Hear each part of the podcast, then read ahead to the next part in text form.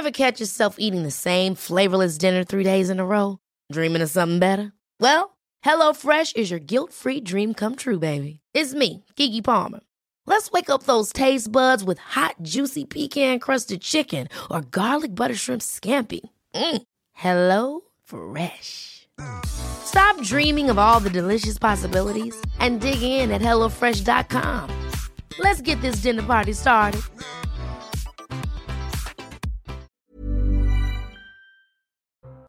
Bonjour, aujourd'hui dans La Santé expliquée à ma fille, je répondrai aux questions de Sacha sur la transpiration. Tout le monde transpire, mais certains plus que d'autres. Et pour ceux qui sont gênés, nous vous donnerons toutes les solutions et vous verrez, elles sont nombreuses. Puis le docteur Jean-Michel Cohen nous donnera de précieux conseils pour ceux ou celles qui veulent perdre quelques kilos avant l'été.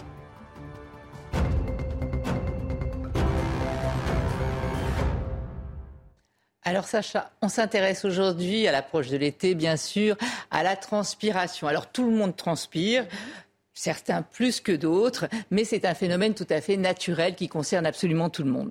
Alors explique-nous comment marche ce phénomène, comment fonctionne la transpiration D'où ça vient, par où ça sort, enfin, D'où le sort mécanisme. D'où ça sort Ça sort euh, des 3 à 6 millions de glandes sudorales. On dit sudorales ou sudo- sudoripares, c'est la même chose. Hein. 3 à 6 millions de glandes sur le corps, tu vois. D'accord. Imagine. Euh, alors, il y a deux types de glandes. Ça, c'est important de les différencier. Il y a ce qu'on appelle les glandes écrines. Écrines, elles sont là dès la naissance. Elles vont s'aboucher euh, au port de la peau et elles sont absolument sur tout le corps. Ça, ce sont les glandes écrines. Et après, il y a des glandes apocrines. Alors elles, elles ne sont pas là à la naissance. Elles arrivent au moment de la puberté. Elles sont hormonodépendantes. Elles sont abouchées à un poil et elles sont dans des régions très particulières. Au moment de la puberté, qu'est-ce qui apparaît? Les poils, notamment au niveau des aisselles. Eh bien, les glandes sudoripares aussi apparaissent au moment de la puberté. Euh, aussi autour des mamelons, là, les zones aréolaires, et aussi dans toutes les parties anogénitales. Donc voilà où se trouvent ces glandes. On va le voir d'ailleurs sur un schéma, et on va bien voir la différence entre, tu vois, à gauche, à droite, pardon, les plus nombreuses, les glandes écrines. Tu vois la petite Qui sont pelote sur là toute la surface de la peau. Bien- Oui, enfin, dans le derme. Hein. Et voilà, et vont sortir. Oui, ah oui, d'accord. euh, ça sort à toute Bien la sûr. surface de la peau. Tu vois la petite pelote là ouais. C'est là que la, la sueur est fabriquée. Et les sueurs sont aussi différentes. Celle des glandes écrines, en fait, tout, tout ça, ça vient du sang hein, quand même. hein. C'est un petit peu de plasma qui sort du sang. Donc, celle-ci, elle est très aqueuse. Celle euh, des pores de la peau qui est à la surface l'eau, de toute la peau. Oui, c'est quasiment de C'est un l'eau. peu de l'eau salée. Un peu salée. D'ailleurs, quand tu lèches, tu t'aperçois que c'est salé. bizarre de faire ça, mais Non, c'est- mais si, il y en a qui. Parfois, tu sens un peu de transpiration, c'est salé. Il y a du chlorure de sodium, effectivement, dedans. Et tu vois les glandes apocrines, tu vois la petite pelote là où Non, c'est à fabriqué. chaque poil. C'est à chaque poil, ça s'abouche dans, au niveau du, du follicule pileux. Et donc là, la transpiration, elle va être un peu différente. Elle va être un peu plus épaisse, un peu plus visqueuse. Et surtout, elles n'ont pas la même odeur, non Entre la transpiration qu'on a euh, sur l'avant-bras et la transpiration des aisselles, il y, a- une- bon, il y a une différence de texture, mais il y a aussi une différence d'odeur. Alors, pourquoi? Comment Tu ça as tout à fait raison. Alors déjà, ce qu'il faut bien retenir, c'est qu'on a tous une empreinte olfactive qui nous est personnelle. Personne n'a la même odeur qu'une autre personne. transpiration. Une- De transpiration. Oui, Oui, enfin, de transpiration. corps et donc de Voilà, transpiration. on a une empreinte olfactive qui nous est propre. Après, euh, en fait, si on allait chercher la transpiration dans la petite pelote, là, c'est Là inodore. fabriqué. Voilà, là c'est inodore si on allait la prendre là. Mais en fait, quand elle arrive à la surface de la peau, surtout celle que je t'ai montrée tout à l'heure, qui était un peu, qui s'abouche dans les poils, elle est un peu plus épaisse, un peu plus visqueuse, il y a un peu plus de protéines dedans, de lipides. Et quand elle va arriver à la surface de la peau, des aisselles ou des parties anogénitales, etc., elle va, il va y avoir des réactions. Tu sais que sur toute la peau, on a des milliards de bactéries Oui. sympas, qui sont là pour nous protéger. Mais ces bactéries, elles vivent, ce sont des êtres vivants qui mangent, qui réagissent, etc. Et là, elles vont réagir avec la sueur qui sort surtout des glandes apocrines, et elles vont réagir et ça va dégager une odeur. En plus, ce sont des zones qui sont à l'ombre, c'est rare qu'on Ouais. mette les bras, euh, les sous bras à l'air, qui sont, il y a du frottement, Renfermé. voilà, il y a de euh, la chaleur, il y a du euh, frottement. dans le noir, euh, il y a de l'humidité, il y a tout ça. Ça peut, Ça, ça fait- donc ça peut provoquer comme ça des odeurs. Avec les poils, finalement, l'odeur, elle reste aussi. Donc voilà pourquoi il y a des odeurs. Voilà. Et il y en a d'ailleurs qui sentent plus que d'autres. Mais ça, c'est un autre sujet. Et tu nous as dit qu'il y avait donc 3 à 6 millions Ouais. de, glandes- de glandes sur Pas tout mal. le corps. J'imagine que ça a une utilité De toute façon, Alors- tout a une utilité. dans le corps. Quelles sont les fonctions de la transpiration? À quoi ça sert de transpirer? Alors, il y a plusieurs fonctions. Mais il y en a une qui est essentielle. Et c'est pour ça que la transpiration, c'est absolument vital, quoi. Si, si on n'arrivait pas à réguler notre température, je t'expliquer pourquoi. Je te rappelle, nous sommes des êtres homéothermes. C'est-à-dire qu'on est toujours, on- l'intérieur de notre corps doit toujours être aux environs de 37 degrés. Qu'il fasse moins 40 ou plus 40, il faut que notre corps soit à peu près à 37 degrés. Sinon, les réactions ne se font pas dans le corps. hein. C'est vraiment cette température pour que tout fonctionne bien dans le corps. Et d'ailleurs, si on est à des températures au-delà, on peut, euh, c'est vraiment vital. hein. Si on dépasse ces températures-là, plus rien ne fonctionne dans le corps. Et donc, Donc- le rapport avec la transpiration? Dans le corps, plein de récepteurs, et notamment des thermorécepteurs, qui vont renseigner notre cerveau sur la température extérieure. Mais pas que la température extérieure. Quand tu as de la fièvre, quand tu fais un exercice physique, on dit oh là là, ça chauffe, ça chauffe, ça chauffe. Donc il faut absolument refroidir la machine. Donc qu'est-ce qui va se passer? Les thermorécepteurs préviennent l'hypothalamus, une petite zone dans le cerveau. L'hypothalamus va commander à notre système nerveux involontaire Ah oui, involontaire, parce que c'est pas nous qui décidons de transpirer. Voilà. Ça, se fait, ça se fait tout seul. Tu ne décides pas de transpirer. C'est le système pouvait, de sympathique, pas le système nerveux involontaire qui, lui, va commander aux glandes de sécréter. Voilà. de Il va y avoir un petit influx nerveux, un petit impulse nerveux qui, à chaque glande, va lui dire hop, sécrète de l'eau. Et en fait, toutes les glandes vont sécré- sudoripares vont sécréter de l'eau. Et c'est cette eau à la surface de la peau qui va abaisser Refroidir. refroidir le corps, abaisser la température corporelle. Il faut Donc, bien sans savoir. ça, on surchaufferait, en fait. Ah ben oui, en cas de chaleur, oui. Et à l'état normal, là, tu ne te rends pas compte. Mais en fait, tu transpires.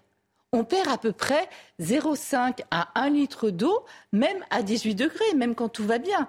Tu vois, on transpire normalement, mais après, en fonction de la température extérieure, Ah, plus il fait chaud, plus on transpire. voilà, quand même. voilà. Et, et- et si tu fais un gros effort, par exemple, tu peux perdre plus de 10 litres d'eau par jour. Et hein. est-ce que ça fait perdre du poids aussi, ou c'est juste euh, Alors je de te rappelle juste que ce que je viens de, de dire. transpirer quand on dit il faut faire du sport avec des choses qui nous font Alors déjà, il faut faire du sport, c'est bien. Oui, mais Mais on ne transpire pas de la graisse. On transpire de l'eau. Donc on peut perdre de l'eau, mais qu'on va récupérer, puisque c'est un renouvellement permanent. à L'eau du corps, elle se renouvelle en permanence. Donc tu vas effectivement en perdre un peu, mais Et tu le vas tout de récupérer. suite- et voilà. Hein, donc on perd pas de graisse quand on... dommage. tu nous as dit que c'était la fonction principale de la transpiration. Oui, alors il y en a- qu'il y en a d'autres, c'est quoi? Il y en a beaucoup d'autres. Donc la principale, c'est vital, C'est la thermorégulation. le- la Voilà. température du Après, ça va hydrater la peau. Ces petits, ces petits- Ouais. voilà. Après l'adhérence, ça, ça remonte à des millions d'années. En fait, j'ai oublié de le dire, mais en- la densité du nombre de glandes n'est pas la même sur tout le corps. On en a à peu près 200 par centimètre carré sur tout le corps. On en a un petit peu plus au niveau du front. C'est pour ça que souvent on transpire plus au niveau du front. Mhm. Et on a une densité de 600 par centimètre carré au niveau de la paume des mains et au niveau de la plante des pieds. Pourquoi? Pourquoi? Parce qu'avant on marchait à quatre pattes et il fallait justement bien, je le fais bien, il fallait adhérer, voilà. Donc ça, ça remonte. le- Mais, mais il reste de ça cette densité, tu vois. Après, il y a l'immunité, il y a un peu d'anticorps euh, dans la transpiration, et ensuite il y a ce qu'on appelle l'élimination des toxines. Euh, tu sais, je t'ai dit tout à l'heure, euh, l'eau de la transpiration, elle vient du sang, du plasma sanguin. Et en fait, si tu as par exemple bu énormément d'alcool, Mhm. L'alcool est dans le sang, ce sont des toutes petites molécules et elles peuvent passer aussi dans la transpiration. Donc parfois, la transpiration sent aussi l'alcool. Parfois, quand on a mangé de l'ail ou du cumin euh, ou autre chose, ça peut aussi se sentir dans la transpiration. Et d'ailleurs, euh, en Europe du Nord, ils font régulièrement, tu sais, des saunas, etc., pour transpirer. Et ils disent que c'est aussi euh, pour enlever les toxines. Et là, on n'a pas parlé du tout des, des émotions. Alors, je ne sais pas si c'est vraiment une fonction, mais il y a quand même un lien entre les émotions, le fait d'avoir peur, avoir une sueur froide, euh, le, mm. les émotions et la transpiration, il y a quand même, c'est relié. Oui, mais tu as raison. Alors déjà, c'est l'expression de nos émotions, hein, la transpiration. quand, on, a un stress. Mais où tu as raison, c'est que c'était à la base, il y a aussi des millions d'années, aussi une fonction.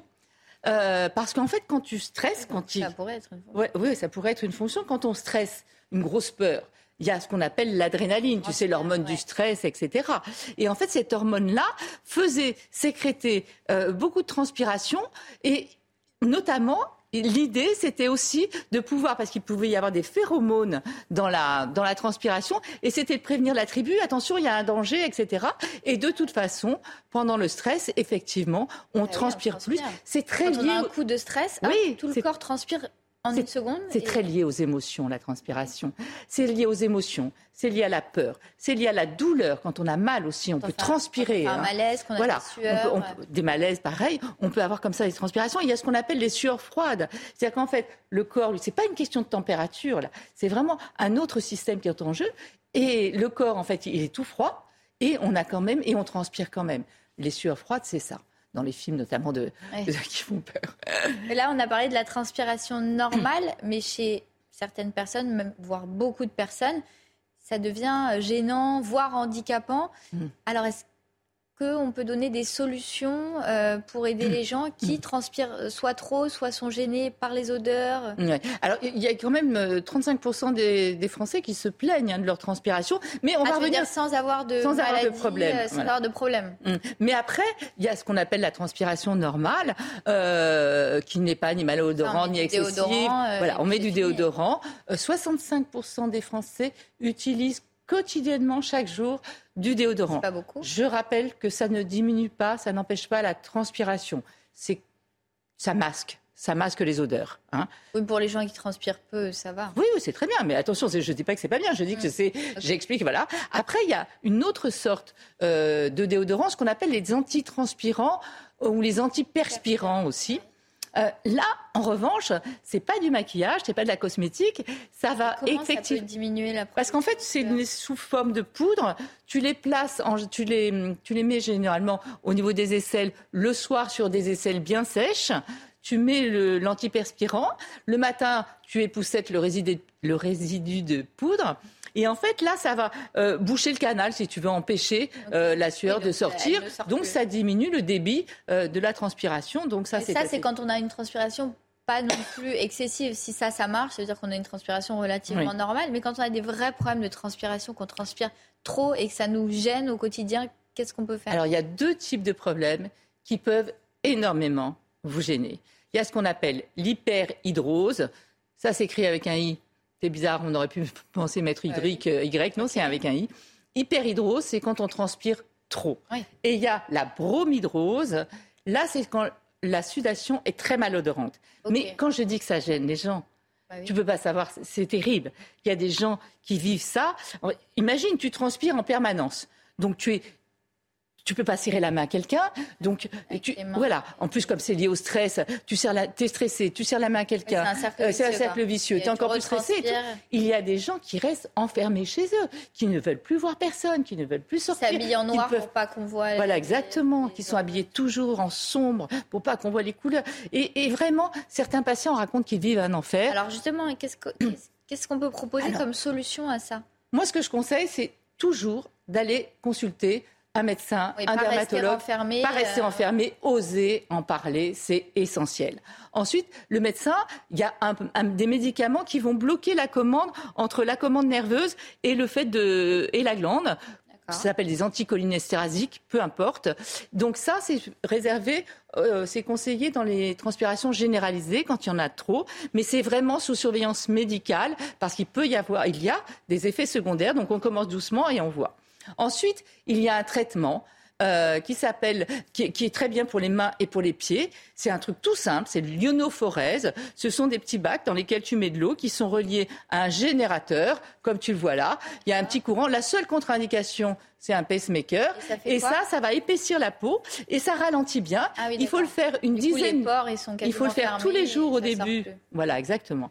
Il faut le faire tous les jours au début pendant à peu près euh, une dizaine de jours. Ensuite, en entretien. Et ensuite, il y a aussi... Ça, on ne peut pas le faire pour les aisselles. Voilà, exactement. On ne peut pas mettre les aisselles dans le bac. Donc, il y a aussi le Miradrail. Et là, je, je vous propose de regarder, on est allé rencontrer le docteur Laurence Netter, qui est dermatologue spécialisé en esthétique. Ce sont des images d'Olivier Gangloff.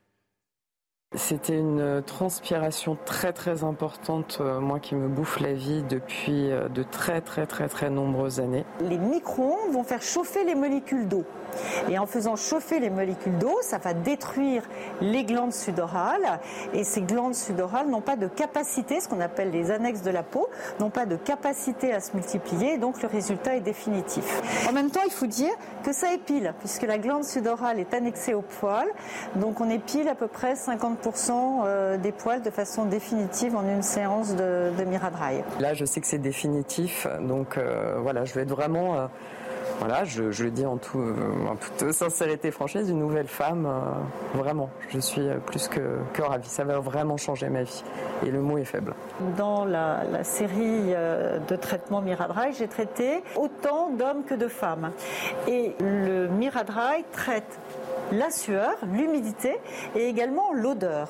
Alors en règle générale, les hommes sont plus gênés par l'odeur et les femmes visuellement par l'auréole qui est sous les bras.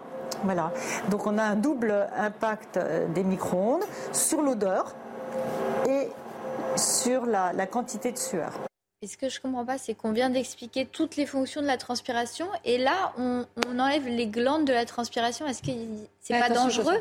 Les glandes sur les aisselles, c'est 2% des 5 à 6 millions de glandes qu'on a ah, sur le Ça ne va pas, changer la, thermorégulation, mais c'était important de le dire. Hein. Donc tu as vu comme ça change la vie des gens quand même. Et après, il y a une autre technique, c'est la toxine botulique. Tu sais, la toxine voilà, qu'on utilise pour les rides. Et eh bien là, on peut l'utiliser aussi, euh, notamment au niveau des aisselles. On peut aussi le faire sur les mains et sur les pieds, mais ça fait un peu plus mal. Alors, on l'a vu, la différence, si tu veux, c'est euh, ça, c'est définitif mais ça n'assèche pas complètement la glande. alors, alors, que la toxine botulique, ça vous assèche assèche, c'est dur, dur, à dire, ça assèche complètement. C'est-à-dire immédiatement après la séance qui dure euh, une dizaine de minutes, vous êtes totalement sec ou sèche. Euh, en revanche, c'est à renouveler tous les six mois. Mais voilà, le plus important, c'est d'oser en parler et c'est de bien comprendre que si ça vous gêne, pour des raisons qui vous regardent, esthétiques, professionnelles, familiales, intimes, il y a toujours, toujours une solution.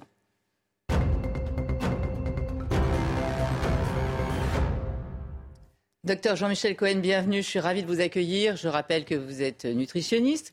Vous en êtes à combien de livres? 34, euh, je crois. 34. Alors, le dernier, Maigrir, pourquoi j'y arrive pas aux éditions First. Alors moi, je ne vais pas vous demander euh, maigrir pourquoi j'y arrive pas.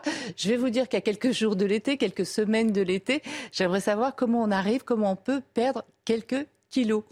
En fait, c'est une question de quantité de poids. Hein. Ça veut dire que on ne peut pas faire, on ne peut plus faire des régimes très restrictifs. On s'est rendu compte qu'un régime très restrictif, ça entraîne de la frustration, ce qui amène après au classique craquage on peut faire des régimes modérés. Avec un régime modéré, on arrive à perdre entre 3 et 5 kilos par mois. Donc on pourrait très bien perdre 7-8 kilos juste avant les vacances. Alors qu'est-ce que je fais? Euh, En général, on essaye de... Les, trois raisons principales pour fabriquer un régime, c'est un, essayer de rassasier les gens. Deuxièmement, essayer de faire un régime qui leur correspond à peu près, mais à chacun de choisir son aliment. Et troisièmement, d'essayer d'ordonner la nourriture pour pas qu'ils reprennent tout pendant les vacances. Je vous donne un exemple. Le matin, euh, pour, matin... me rassasier, je prends quoi? Euh, en général, ce qui rassasie le plus. à la place de, ce qui. Ce qui rassasie en général, c'est les fibres. Ça veut dire qu'il faut, pendant les repas, faire un mélange de fibres crues, c'est-à-dire des crudités, et de fibres cuites, c'est-à-dire les légumes. Quand on dit légumes, les gens ont tout le temps l'imagination que ça va, ça va pas être bon, etc. C'est dans la façon de les cuisiner que tout change, dans la forme, dans le mode de cuisson, dans les assaisonnements, dans les mélanges qu'on peut faire. Donc, euh, ça change, ça rassasie. Après, on donne... mais, justement, vous parlez d'assaisonnement. Mes légumes, je suis obligée de mettre un peu d'huile, un petit peu de choses comme ça pour euh, les faire cuire Non, justement, les Français, ils ont l'impression qu'il y a deux types de cuisson. À l'anglaise, bouillie, ou bien euh, avec de l'huile dans une poêle. On peut passer des légumes au four et se contenter de les peindre avec un pinceau avec très peu d'huile. On peut les hacher, on peut les présenter en brunoise, on peut les faire en purée, les purées froides. Voilà, on n'est pas obligé de faire que des légumes vapeur. Non, c'est justement euh, un manque d'imagination qui fait que les gens détestent les légumes. Et puis l'idée que les légumes, c'est toujours les mêmes, les haricots verts, les brocolis, etc. En fait, il y en a une cinquantaine de variétés, il faut changer. Et, pour les crudités, euh, donc j'imagine que c'est pas avec la vinaigrette ou de la mayo. Donc, euh, si, on, peut faire quand même des vinaigrettes. on, peut... on peut faire une vinaigrette, mais dans les vinaigrettes, on essaye de pas dépasser une cuillère à soupe d'huile. Après, on va mettre du citron, même un peu de vinaigre balsamique si on veut. Si on veut l'allonger pour qu'il ait donner l'impression qu'il y ait plus de sauce, ben, on va rajouter un petit peu d'eau. Je rappelle quand même, quand on fait une vinaigrette, qu'on absorbe seulement 70 à 80% de la vinaigrette. Le reste s'attache autour du saladier. Donc vous voyez que c'est pas la catastrophe de mettre un peu de sauce. D'accord.